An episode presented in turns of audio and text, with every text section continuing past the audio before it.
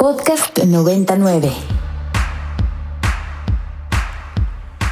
12 con 5, segunda hora del Cine I del viernes 3 de junio del 2022. Yo sigo siendo el More.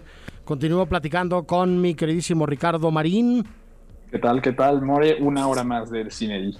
Y se suma a la mesa y a la conversación Salvador Nito Wong. ¿Cómo estás, Nito?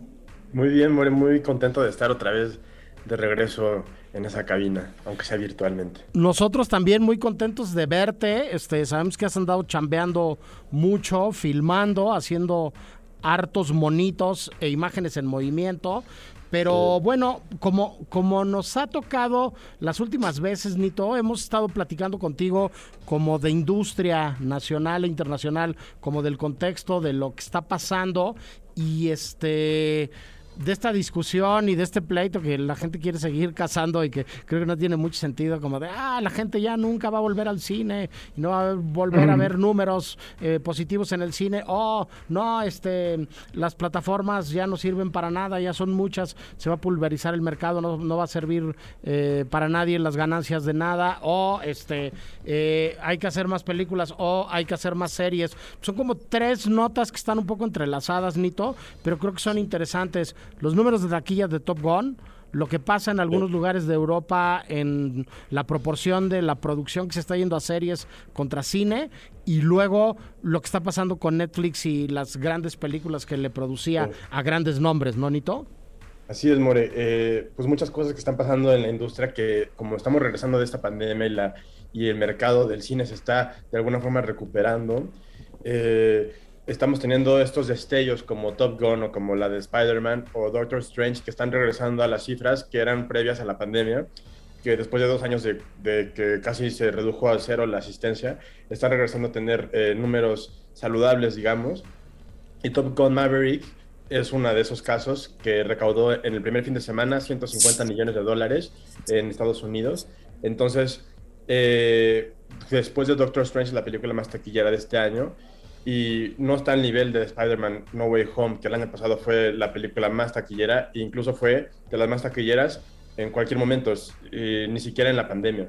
Entonces, algo interesante de Top Gun es que es la primera película que logra esas cifras sin ser realmente una película de, la franquicia de Marvel. Entonces, eh, es un, un, poco de aire fresco dentro de ese mundo que está un poco dominado por, por los superhéroes.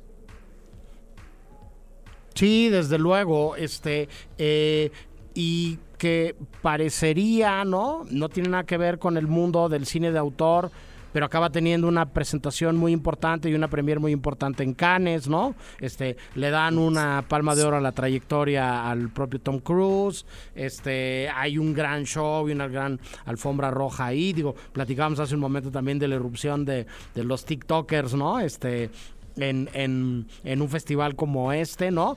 Este, y en el otro extremo, Netflix dice que ya no va a dedicarle tanto dinero, ¿no? Y tantos recursos a las grandes películas de autores, ¿no? Este se cita como varias veces en la discusión el caso concreto del irlandés de Martin Scorsese, Nito.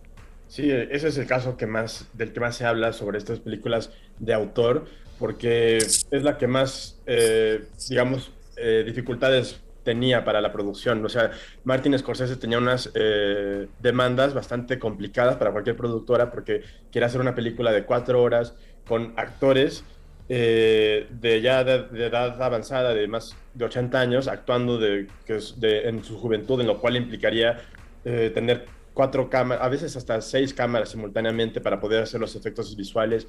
Y entonces el presupuesto de The Irishman era un presupuesto alto para una película de autor cuya audiencia no va a ser tan grande como, como las de Marvel, ¿no? Entonces, Netflix estaba apostando por ese tipo de producciones, como Roma también, que también es una película que otras productoras probablemente serían un poco más cuidadosas de hacer, porque es una película en un idioma indígena, en, blanco y negro, y, las estaban produciendo, lo cual era muy bueno para, para, para el cine, porque se estaban haciendo cosas que no normalmente se harían, pero después de que en este año Netflix tuvo ese, ese golpe de que empezó a, caer en, el número de, usuarios que tenía por primera vez en su historia. eh, y lo cual espantó a los, a los inversionistas en la bolsa y entonces bajaron las acciones. Este, tuvo todo un, un susto Netflix ahí. Están haciendo todo un, un, intento para reestructurarse y ser más comerciales y seguir creciendo, lo cual también puede ser... Eh, pone también en discusión hasta cuándo, hasta cuándo se puede crecer, o sea, cuánto más puede crecer Netflix. O sea, no es de que hayan perdido un buen suscriptores, simplemente no crecieron tanto como estaban creciendo, lo cual era un crecimiento enorme ya en los años pasados. Entonces Netflix va a empezar a, a, dejar de producir estas películas o por lo menos va a poner más límites a los directores, a los, a los realizadores y van a darle más dinero a películas más taquilleras que en Netflix son como, como las películas de La Roca, o The Adam Project con Ryan Reynolds, y esas son las películas a las que le van a dar más dinero porque son las que jalan más audiencia. Entonces, eso pues ya pone la discusión un poco de hacia qué dirección va, va esta plataforma. Sí, el ecosistema mediático sigue evolucionando. En medio de estas dos cosas, Nito, eh, hay casos como el de España, en donde hoy se están produciendo ya muchísimas más series que películas, ¿no? Y donde luego pues hay que encontrar un lugar para que esas eh, series lleguen a pantalla, ¿no? Sí. Eh, el, tema es que ahora las series, por, el avance tecnológico que está, que está teniendo y por, por los métodos de, de, distribución, las cámaras digitales, todas estas cuestiones están permitiendo que la, la, calidad de las producciones de las series estén a la par de las de las películas, lo cual es algo nuevo que hace unos 20 años era completamente otro nivel. Y ahora hay series como la de Stranger Things, como Game of Thrones o como Euphoria, que están a un nivel de calidad eh, similar o igual o superior que muchas películas. Y entonces lo que está pasando en industrias como la de España es que hay un número limitado de, trabajadores de la industria y entonces hay, hay producciones que les está costando trabajo encontrar técnicos o personas que, estén disponibles a trabajar, porque todos están trabajando en series y está aumentando muchísimo la producción de series en los últimos por lo menos cinco años. Ha aumentado muchísimo y entonces ahora están compitiendo no solamente en espacios para, para distribuirse, sino también en la materia prima, que, o en la materia, en los recursos humanos para poder realizarlas. Y creo que algo similar está pasando en México, la, eh, lo cual es bueno para, para los trabajadores porque hay mucho trabajo, pero se está dividiendo cada vez más entre series y películas y entonces como que eh, eh, está haciendo falta un poco de esos recursos humanos. Sí, se está reactivando la producción, lo cual es una extraordinaria noticia y vamos a ver cómo se van a seguir reacomodando las cosas. Me parece que una vez más es prematuro pensar que eh, vamos a llegar a soluciones radicales, definitivas o, que van a cambiar las cosas para convertirse en lo que alguien propone como un nuevo paradigma este, eh, de una manera muy estructurada, sino que vamos a seguir eh, teniendo que adaptarnos desde cómo se consumen hoy las eh, producciones audiovisuales, que son este, eh, realizadas en diferentes medios y por, por diferentes equipos de trabajo, hasta cómo se terminarán, terminarán de reacomodar los medios y la producción de los mismos. Este tiempo al tiempo, quién sabe cuántas plataformas nuevas nos llegarán este, la próxima semana, este, buscando rascar en nuestra cartera. La mía ya no puede más, lo advierto de una vez, señores. este, y dicho lo anterior, eh, te pediría, Rick, que mandáramos a música. ¿Qué vamos a oír? Vale, pues este, hay varios estrenos el día de hoy. Está Jurassic World, se encuentra un documental español que se llama La Queen Ciañera. Y hay dos, este, bueno, se, estrena también, ya está en carteleras este, Flea, eh, Huyendo de Casa, documental animado. Eh, que estuvo nominado, ampliamente nominado en los anteriores premios Óscares. Eh, se estrena también la película griega Luna, 66 preguntas, que a mí me llama muchísimo la atención desde hace ya un tiempo, pero se me ha escapado por varias razones. Y eh, una película que yo ya pude, yo ya vi, justo, que se llama Summer of Soul, del músico Questlove. se va a estrenar, ya, ya está disponible en, este, en el circuito comercial y no comercial. Y quería que pusiéramos algo de lo que se escucha en este documental. Podcast 99. Ricardo Marín, ¿nos escuchas por ahí? Escucho por aquí, acabamos de escuchar eh, Everyday People de Sly and the Family Stone, eh, soundtrack del documental Summer of Soul o Cuando la Revolución no pudo ser televisada, del músico Questlove, mejor conocido por ser como eh, instrumentista, compositor de la banda de hip hop The Roots y hoy tiene muchos trabajos en, este, en la televisión norteamericana, justamente, ¿no? Eh, pero sí, este documental también ya lo pueden ver en la Cinteca, en varias eh, salas de circuito comercial y no comercial. Correcto. Y lo que también ya pueden ver en Filming Latino es una retrospectiva de nuestro siguiente invitado, a quien nos da muchísimo gusto recibir en los micrófonos de Ibero 90.9 y de El Cine I. Nicolás Pereda, ¿cómo estás? Buena tarde. Hola, ¿qué tal? More, ¿cómo estás? Gracias Pues, por invitarme. Muy contento de platicar contigo una vez más. Este, nos hemos encontrado muchas veces en, en festivales, ¿no? Por, por muchas de tus películas, Nicolás.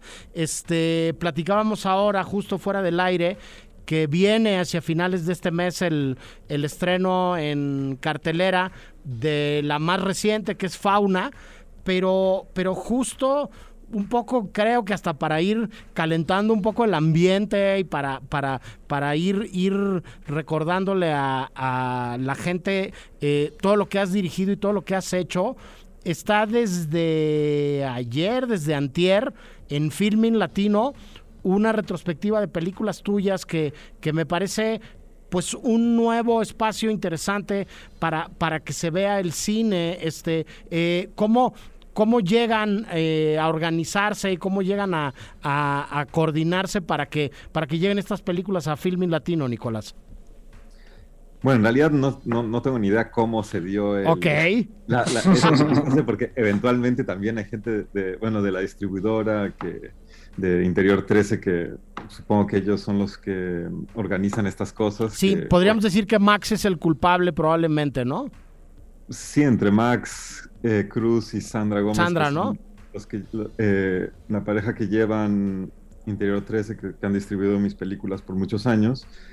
Eh, supongo que organizaron allí algo con Filming Latino para, para que se vean las películas online, que aunque obviamente a ningún cineasta diría que es el lugar idóneo para ver películas, eh, está buenísimo que, que, digo, que haya la oportunidad de verlas, ¿no? Porque también las películas eh, hay algo extraño que sucede con el mundo del cine que es como que tienen fecha de caducidad, como que una película aguanta un par de años y después de dos, dos o tres años como que deja de existir y es, y es lindo que, que resurjan de esta, de esta manera. Sí, es diferente la relación, eh, no puedes ver qué es lo que sucede eh, en una sala de proyección con la reacción de la gente, que es algo que si estuviera uno presente podría ser en, en una este presentación en un festival o en un cineclub o en un centro cultural o, o, incluso yéndose eh, eh, a chismear ¿no? en, en la corrida comercial de una película pero por el otro lado, este, pues son mayores y se mueven solas, ¿no, Nicolás? Y, y este, y son mayores y, y pueden volar solas y pueden pueden este, acercarse a la gente eh, eh, de una manera distinta. Por ahí dicen que no hay peor película que la que no se ve, ¿no? Este, ¿cómo, ¿Cómo crees que va a afectar o a cambiar el hecho de que ahora eh, el cine también se pueda ver en, en, en las plataformas? Este, digo, los últimos dos años encerrados, muchos festivales migraron hacia lo digital y yo empecé a ver ahí nacer el concepto del portazo digital, ¿sabes? Había tantos lugares o tantos visionados para ver una, una película y de pronto la gente empezaba a presionar en redes sociales y, y habrían más espacios. Este, eh, ¿Tú crees que es algo que haya llegado para quedarse y que vaya a cambiar la manera de relacionarnos con las películas, Nicolás? Sí, supongo que ya llevamos mucho tiempo con las plataformas, con Netflix, con mucha gente que ve películas exclusivamente en, a, a, través de distintas plataformas. Supongo y, y, espero que continúe la experiencia del cine, no tanto por, por conocer la reacción del público, que uno aparte es, un, es complicado porque, porque el cine se mueve de, de, una manera muy distinta que, digamos, que las artes vivas, ¿no? No es necesario que esté el director y esas cosas pero hay algo como del ritual del espacio, las dimensiones de la pantalla, de la calidad del sonido, de la, del hecho de que uno está acostumbrado a utilizar la computadora para hacer mil cosas, no solamente para ver películas, obviamente.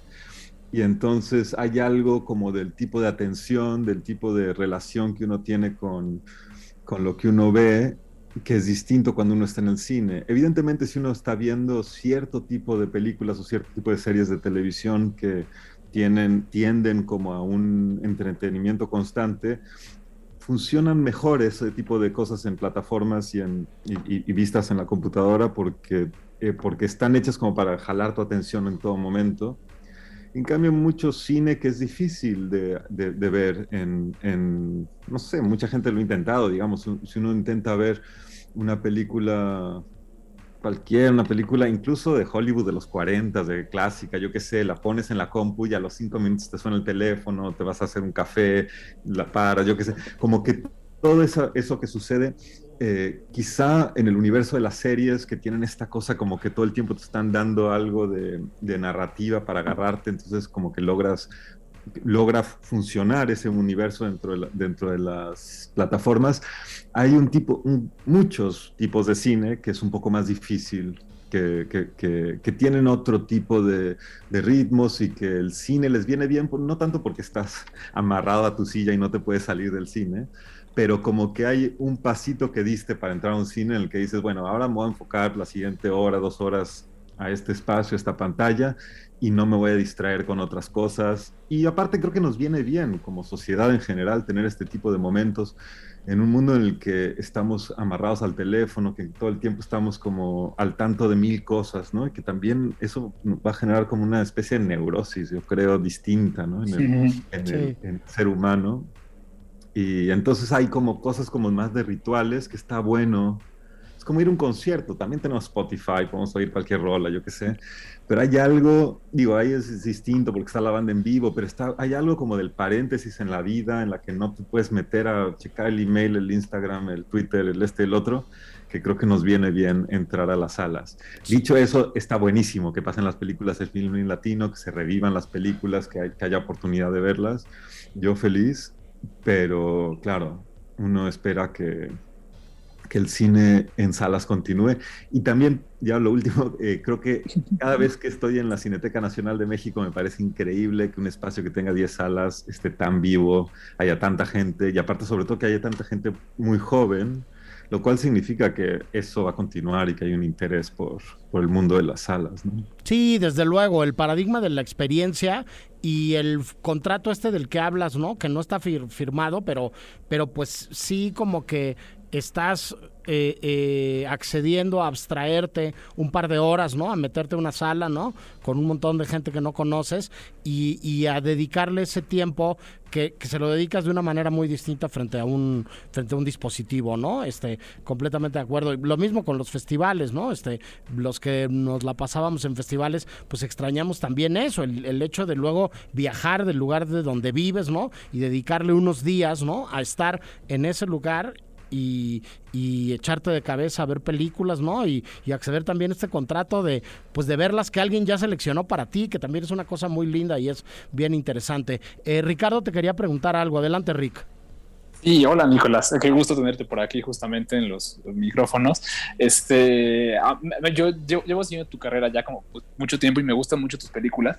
Algo que a mí me llama mucho la atención siempre de tu cine es que siempre hay como una, bueno, al menos a mí yo lo siento así, siempre hay como una suerte de como combinación como temático formal y siempre una cuestión formal muy, muy interesante que a mí me llama la atención, ya sea en la, en la autorreferencia, en la cuestión como lo que llamarían como una cuestión meta o, o algo similar. Eh, yo quería preguntarte justo, eh, para ti una película, determinada película, siempre nace como digamos a partir de la cuestión formal, a partir del tema o cómo se van complementando estas dos, estas dos cuestiones? Sí, nacen de distintos lugares y es un poquito más intuitiva la manera en la que nacen, pero cada película para mí es una especie de, ejercicio de renovación formal, no porque me lo proponga necesariamente, sino un poco por eso hago películas, porque me divierte el cine en sí mismo, me divierte como las posibilidades, como de imaginar las posibilidades de, la relación de la cámara con el mundo. No tanto es como que tengo la idea de, una historia y después agarro un sistema de, filmación y filmo esa historia. Como que nunca fue ese mi, interés en el cine. O sea, como que cuando, cuando me... Lo que me emocionó del cine, eh, como en la juventud, cuando quise dedicarme al cine, tenía que, mucho que ver con con la alquimia de la máquina con el mundo y lo que eso genera y la, y la posibilidad de, de, la manipulación del mundo de una manera tan rara, porque se parece mucho al mundo el cine, ¿no? Como que se parece mucho a la realidad, pero a la vez es, eh, es, no es nada como la realidad. Y esa posibilidad de manipulación es lo que me interesa sobre todo, como, como buscar allí distintas maneras de presentar el mundo y para eso hay que, no sé, entrar como en una... Eh, entrar a, clavarse con, lo, con las posibilidades formales de, que, te permite el medio, ¿no? Es como un poco como en la pintura, si, no si uno empezara a hacer pintura y únicamente fuera realismo, como fotorrealismo, eventualmente los pintores se aburrirían, entonces empiezan a hacer un poquito de abstracción, empiezan a utilizar otros otros tipos de, no sé, si pasan de la acuarela al, acrílico es porque les interesa la cosa formal. Un poco algo que es mucho más común, me parece, en el resto de las artes, eh, no sucede tanto en el cine y quizá tiene que ver con esta idea como de contar historias de la manera más eh, efectiva y, y a mí eso nunca me interesó realmente. Me interesan las historias, pero no necesariamente eh, son el centro de todo lo que hago. Y como decía, sí, me divierte como pensar formalmente las películas, me divierte como encontrar nuevas maneras de, como de, aproximación a lo que hago. Y, pero nunca es muy calculado, siempre es como que se me ocurre algo y, y las cosas van evolucionando bastante, de manera bastante intuitiva, digamos. ¿no? Eh, ¿cómo, ¿Cómo ves ahora este, en grupo juntas tus películas, Nicolás? O sea, porque tú las, como un poco a partir de lo que acabas de comentarnos, ¿no? Pues las vas haciendo y las vas interpretando y las vas leyendo y, y, y pues bueno, vas eh, me imagino que rodando lo que te lo que te interesa y lo que te parece relevante y lo que lo, lo que te entusiasma, ¿no? Ahora de pronto este alguien puede entrar a Filming Latino hoy en la tarde y ver un grupo de películas tuyas, ¿no? Que están juntas ahí, este, eh, encuentras parentescos entre ellas, son amigas, digo, más allá de, de, algunas cosas que tienen que ver también con, con la manera en la que has trabajado eh, mucho tiempo, que también da para muchas conversaciones, ¿no? De, de tus actrices y tus actores, tus colaboradores, tus socios creativos, ¿no? Pero ¿cómo las ves juntas ahora que están ahí juntas, este, unas en una retrospectiva esta semana? Pues tiene que ver con lo que mencionabas de, las actrices y los actores de mis películas, ¿no? Que en, tengo casi todas mis películas están hechas con el grupo de teatro Lagartijas Tiras al Sol y con Teresita Sánchez. En varias también sale Rolo Rodríguez, que es el papá de Gavino, que, aparece en muchas de mis películas. Eh, y entonces, por un lado, las películas para mí, de manera muy personal, tienden a ser un poco como el álbum familiar, porque es como si yo los veo chavitos, ¿no? O sea, yo no, o sea, como están mis amigos de hace 15 años, que, que es distinto tener 23 que tener 40, ¿no? Y, y entonces hay algo de eso, como de qué estábamos pensando en esos momentos. También hay una cosa como de qué tipo de investigación formal existía en esos, en esos momentos y qué estaba pensando cuando, cuando las veo, porque hay cosas que todavía me interesan de lo que estaba haciendo hace 15 y 6 años, pero que yo creo que las, lo pensaba de otra manera. Y de alguna manera también siento que la razón por la que hay momentos que creo que funcionan en algunas de esas películas que se hace mucho, tiene que ver con, con, esa cosa de no tener la claridad absoluta de lo que estoy haciendo, sino como de el entusiasmo por la investigación, el entusiasmo por no estar seguro hacia dónde uno va o lo que va uno a, a conseguir, como una especie de experimentación con cierta hipótesis, pero, pero no sé, irle buscando. Y, y ahora como que las puedo entender las películas de una manera, las puedo entender básicamente, cosa que en el momento que le estaba haciendo era un poquito más nebuloso todo.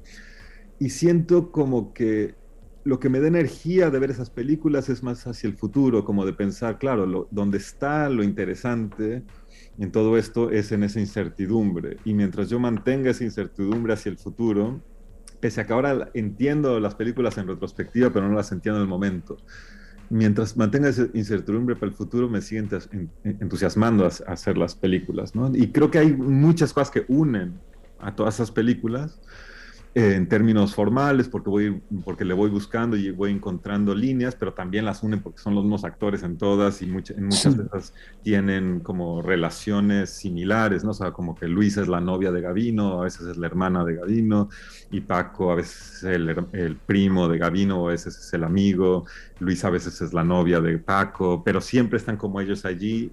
Tere siempre es la mamá de alguno de ellos, suele ser la mamá de de Gavino, que ahora Gavino se llama Lázaro, en realidad me, me referir a él como Lázaro. Eh, y como una especie, también las veo como una especie de aprendizaje, como de, porque pienso mucho en todo lo que ocurre alrededor de las películas también, que tiene que ver con las obras de teatro de ellos, que son obras de teatro que son muy distintas a las películas, pero de las cuales he aprendido mucho y que tienen ciertas relaciones, porque ellos hacen teatro documental, y yo hago ficción documental, digamos. Entonces hay una especie de, eh, se combinan muchas, muchas, eh, muchos universos entre el mundo de ellos fuera del cine, pero también dentro de mis películas, ¿no? Hay como un, eh, hay, algo como que une las vidas de ellos, el teatro que ellos hacen, con las películas que, que, que hemos hecho, ¿no? A lo largo de los años pues este celebramos que continúes este, ese entusiasmo por la investigación y la exploración, este, que esa incertidumbre positiva este, siga para seguir platicando de, películas, Nicolás. Gracias por, por, conversar con nosotros. Están cinco películas de Nicolás disponibles en Filming Latino. Este, échense un clavado, véanla, prepárense, porque vamos a volver a platicar. Te emplazo de una vez, nos ponemos de acuerdo a Julia y a toda la gente de Caloma y de Interior 13, para que ahora que estrenen en, en salas Fauna, volvamos a platicar un poco sobre todo esto. Un millón de gracias, Nicolás. Un abrazo. Muchísimas gracias, More. Eh, estamos en contacto. Seguro. Y nosotros nos vamos al último corte de estación del programa del día de hoy y regresamos con nuestro monográfico y vamos a hablar del cine y la migración, pero de los otros retratos de la migración que ha hecho el cine. Vamos, venimos, no nos tardamos.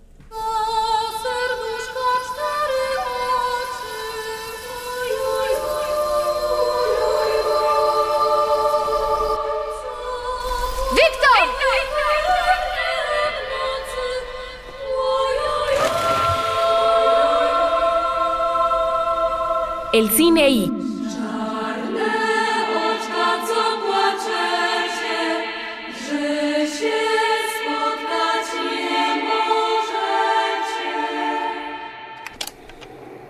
Juan de reloj marca la una, las calaveras salen de su tumba, chumba la cachumba la cachumba la. Ya vamos a llegar al Disney.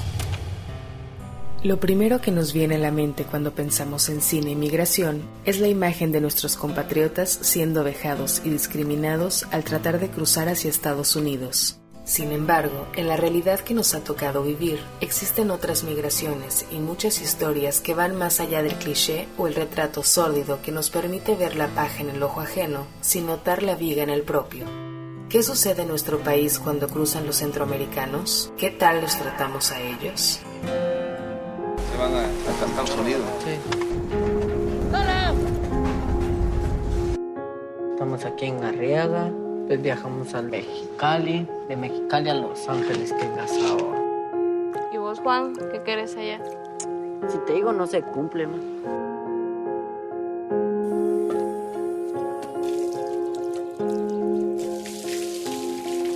Ya no quiero viajar ya con ese indio.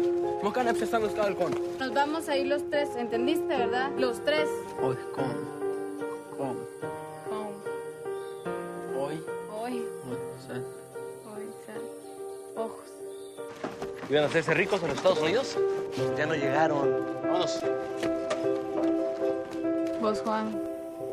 ¿Y ahora para dónde? De eso precisamente trata Workers, dirigida por José Luis Valle, que cuenta la historia de un grupo de trabajadores que subsisten en Tijuana, a solo unos metros de lo que para muchos resultaría la tierra prometida. La señora dejó dicho que la nueva dueña de todo será la princesa. En el testamento también dice que en caso de morir la perra llamada la princesa, los sirvientes, o sea ustedes, serán los herederos de la fortuna de la señora. Un salvadoreño indocumentado, veterano de la guerra de Vietnam, que trabaja desde hace 30 años en una fábrica de focos haciendo la limpieza. Una trabajadora doméstica en una casa rica de la zona de playas, donde lo mismo atiende a la señora de la casa que a la princesa, una perra galgo que heredará los millones de la dueña. Van a levantar la mano los que quieran irse a trabajar a Estados Unidos. No, eso es lo que le digo a él, aguantar todo eso sin ti, ¿no? Y vente y, y no estás aquí y no estás al pendiente. No, pues uno como mamá siempre los extraña a uno. ¿No todos sentimos lo mismo? A ver, no sienten más feo. ¿Para qué lo querías? ¿Para pelearme con él de ¿Para pelear? Pero no, si aquí nos vamos menos bien, ¿para qué vamos tan lejos? Otro retrato diferente de la migración en nuestro cine reciente tiene que ver con dos nombres propios del documental mexicano, Juan Carlos Rulfo y Carlos Hagerman, que en los que se quedan cuenta la historia del sueño americano desde la perspectiva de la familia de los migrantes que permanece en nuestro país. Mi papá, como él fue a Estados Unidos y cuando yo estaba chico me dijo, digo, cuando que te vas a ir al norte, y te vas a ir a hacer dinero y te vienes para acá. Cuando llegó el tiempo de ir a Estados Unidos, dije a mi papá, voy a ir a Estados Unidos. Seguro que sí, ¿cómo no? A Estados Unidos, vete.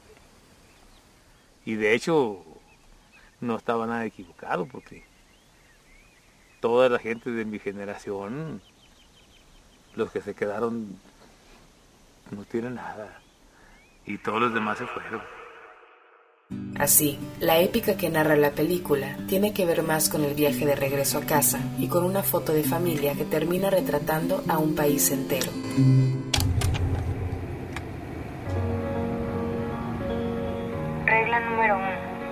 Salir nunca del departamento. Si se está quemando. Regla número dos. Cuidarse entre hermanos. Se te van a caer las nalgas. Hace un par de años, y acreedor a más de una decena de premios internacionales, Los Lobos, segundo largometraje del realizador mexicano Samuel Kishi, cuenta una historia más de migración, la de una madre sola que viaja de manera legal a Estados Unidos y trata de sacar adelante a sus dos pequeños hijos con sus escasos medios. Ustedes son lobos fuertes. Los lobos no lloran. Los lobos muerden, aullan y cuidan su casa.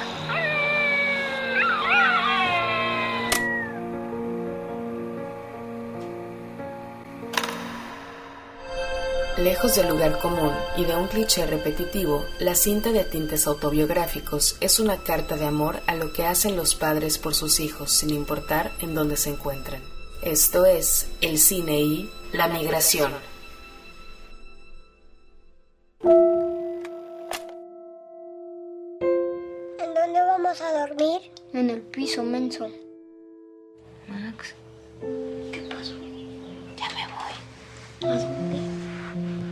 Trabajo. Te acompañamos. No se puede, ya habíamos hablado de eso.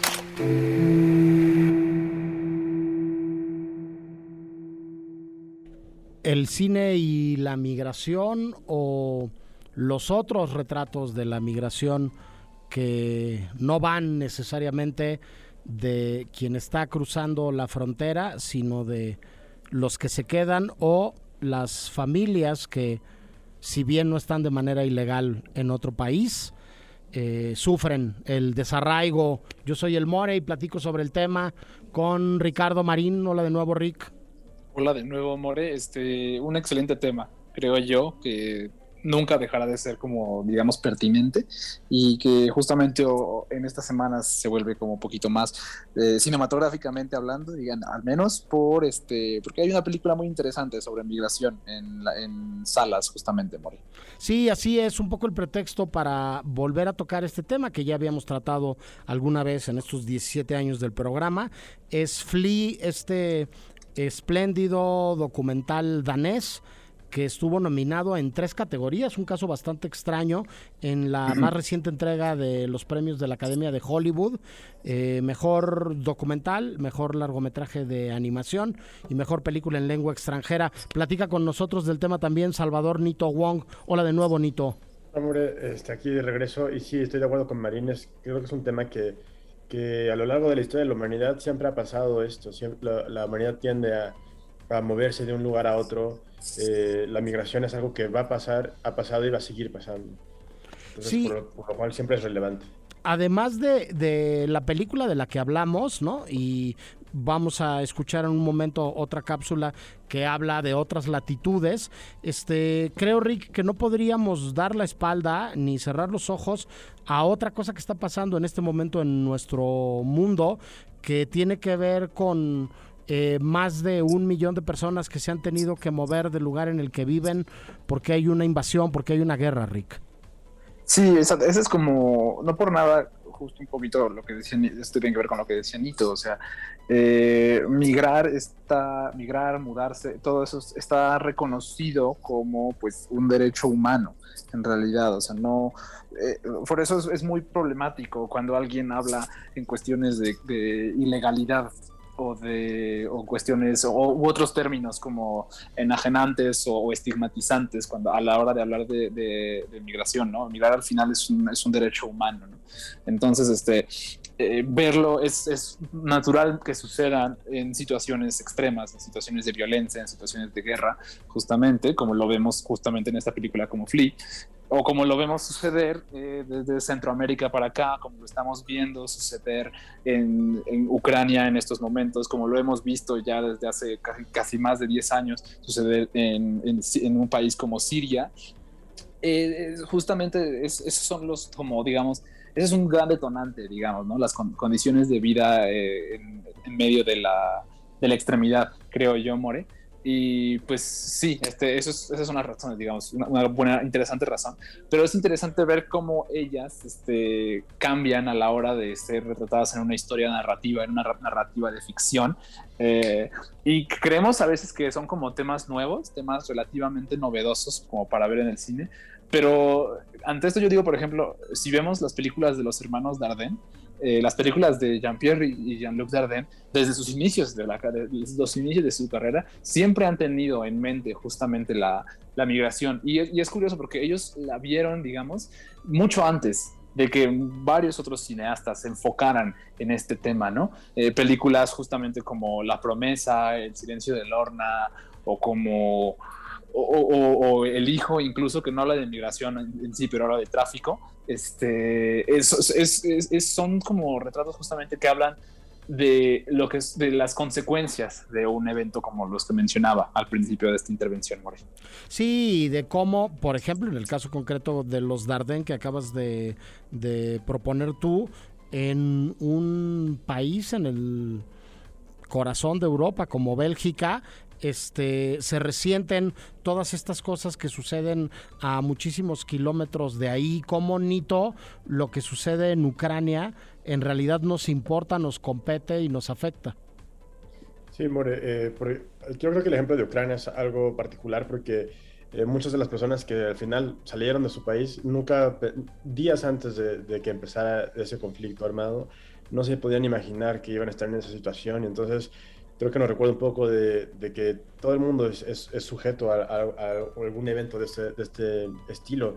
No, es, algo seguro que podamos mantenernos en el, mismo lugar para siempre. Y entonces pueden pasar esas cosas y, es algo que nos afecta a todo como, una humanidad como conjunto.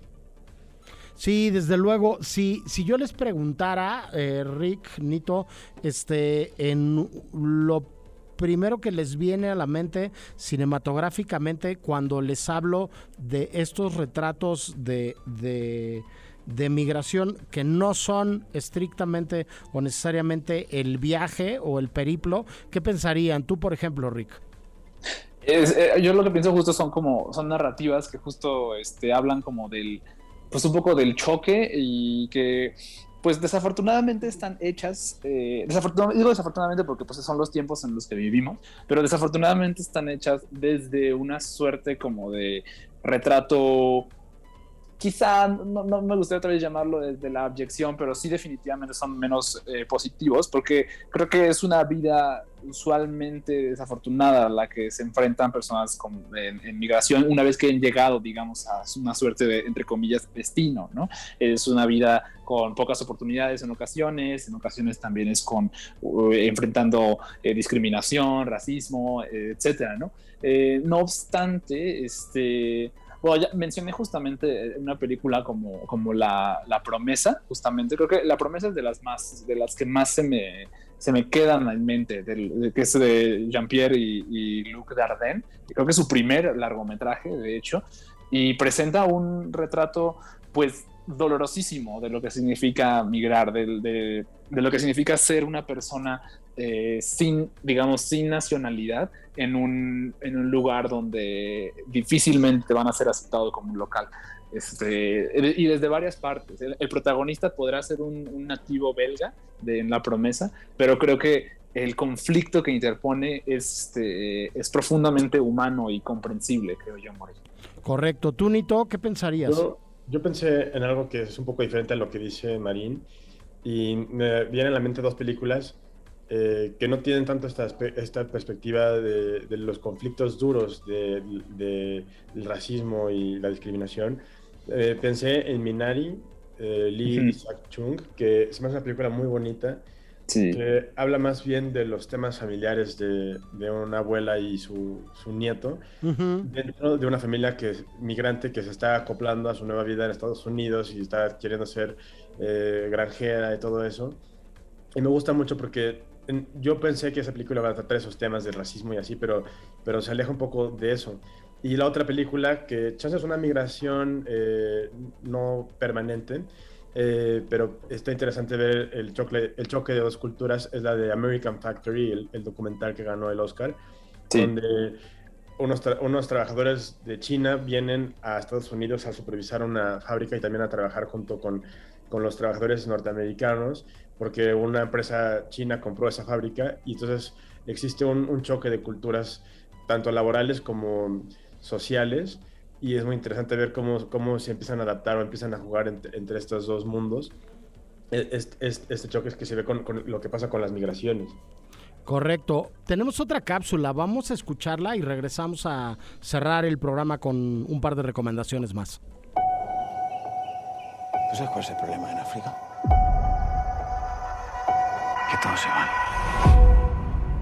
Más allá de las historias nacionales y de lo que pasa con los mexicanos dentro y fuera de nuestro territorio, la migración ha sido contada en muchas ocasiones.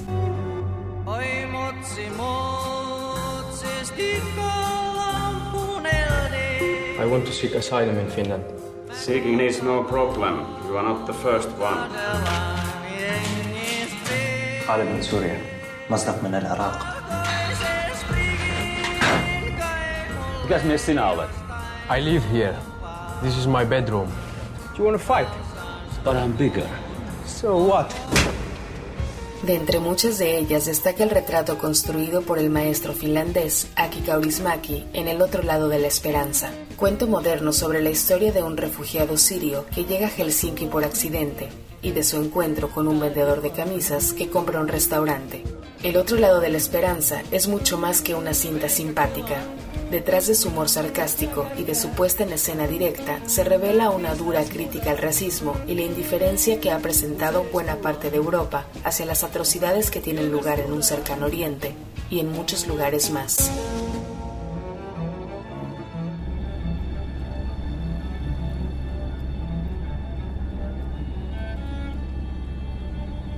Me contó mamá que te han matado otro elefante. Que si usaras drones podrías controlarlos mucho mejor. Tú sabes lo que cuesta un dron. Y la cantidad que necesitaríamos. ¿Tú eres rico? Y un rico. Pero si tu abuelo era conde. No, el abuelo se casó con la viuda de un conde.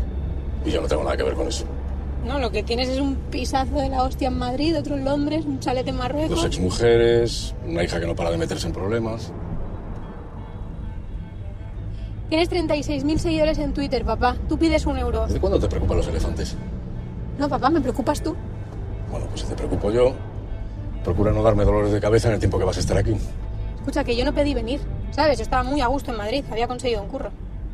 ¿Qué curro? Un curro en el parque de atracciones. El parque de atracciones. ¿Quieres que yo te dé un consejo? Por favor. Aprovecha este viaje para cambiar. En España, una película que pasó inadvertida para el mercado internacional, a pesar de haber arrasado con los premios Goya del año pasado, cuenta la migración desde diferentes puntos de vista. Se trata de Adu de Santiago Calvo, que protagonizada por Luis Tosar y Ana Castillo, retrata en tres historias la compleja vecindad y relación de dos continentes tan distintos y cercanos como África y Europa.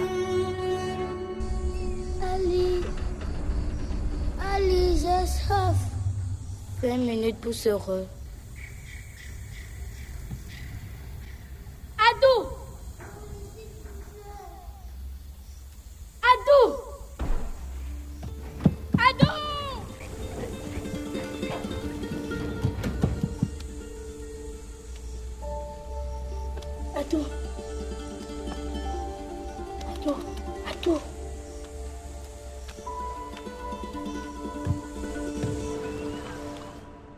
Finalmente, como cierre de este breve recorrido, está Flea, la gran sensación del circuito de festivales internacionales del año pasado, que consiguió una histórica triple nominación a los premios de la Academia Norteamericana de Cine en las categorías de largometraje documental, largometraje de animación y película en lengua extranjera. Prøv en lille smule længere op. Meget, meget lidt. Så hvis du ligesom lukker øjnene nu. Ja. Og prøver at trække vejret sådan dybt ind. Dirigida por Jonas Poger Rasmussen, Flea cuenta la historia de Amin, un inmigrante afgano homosexual que llega solo a Dinamarca siendo un adolescente y relata su pasado 25 años después. Har du nogensinde fortalt din livshistorie før? Nej. Vi skal ud. Det er nu. Tsunami Tony Injaboshi. vildt dårlig samvittighed, at, at min bror han bliver tilbage. Vi flygtede med menneskesmuglerne. Det værste mennesker i mit liv. Har du fortalt Kasper nogle af de her historier overhovedet? 10, 12.57, 12.57, perdón, recta final del cine y eh, momento de recomendaciones y de despedidas. Eh, mi queridísimo Nito, ¿alguna película más que quisieras recomendar alrededor del tema del programa del día de hoy? Sí, yo ahorita que escuché la, la película española me acordé de Beautiful de, de Iñárritu, que se trata de un medium que también ayuda a, a meter a migrantes dentro de España. Y también Babel, de, también de Iñárritu, de, que hablas, una de las personajes es una eh, mexicana que, que, vive en Estados Unidos de migrante y regresa a México por una fiesta y, y, le pasan muchas cosas. Creo que esas dos películas se me hacen muy buenas también y tocan ese tema. Correcto. Muchísimas gracias, Nito. Gustazo hacer claro. programa contigo. Igual. Eh, Ricardo Marín, ¿tú qué dirías? Uh, hay muchísimas. La, las que mencionaste de Kaurismäki me parecen este, geniales. Este, a, agregaría también a Le Havre, justamente, claro. una película sobre, sobre migración. Eh, sobre el viaje de, de, migración, me gustaría recomendar, por supuesto, una de, un documental de Ai Weiwei, como muy sensorial, que se llama Human Flow, es de este artista chino y muy interesado en, este, en los temas de, este, de migración. No obstante, en cuanto al choque, como digamos, que provoca a veces la migración y a la cuestión interna, me gustaría recomendar una película muy vieja de Roberto Rossellini que se llama este, Stromboli, eh, protagonizada justo por, Ingrid Bergman. sobre una mujer este, lituana que se muda a Italia, emigra a Italia y se encuentra justamente con un, este, con un ah, conflicto social muy interesante. Correcto, muchísimas gracias, Rick. Este, pues están muchas en las cápsulas, Workers, Los Lobos, Flea. Sí. Este, sumaría yo, Señor Lazar, una película canadiense bien interesante de un profesor que cambia la vida de sus alumnos. Eh, las tortugas pueden volar, cine iraní del mero mero bueno, ganadora de la de la em, Concha de Oro del Festival de Cine de San Sebastián y otra cinta canadiense durísima pero buenísima de nombre La mujer que cantaba este eh, directo a la cabeza. Eh, muchísimas gracias por hacer posibles las mejores dos horas de nuestro mejor día laborable de la semana. De verdad nos encanta hacer el cine y, platicar con todos los que están del otro lado del transistor. Eh, yo soy el Mori nos podemos ver en muchos lados, pero seguro, seguro. Nos vemos muy pronto en el cine. Adiós.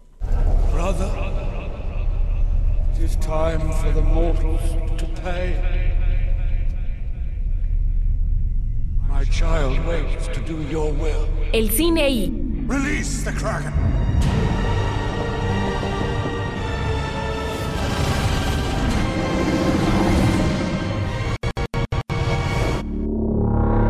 Para más contenidos como este, descarga nuestra aplicación disponible para Android y iOS o visita ibero909.fm.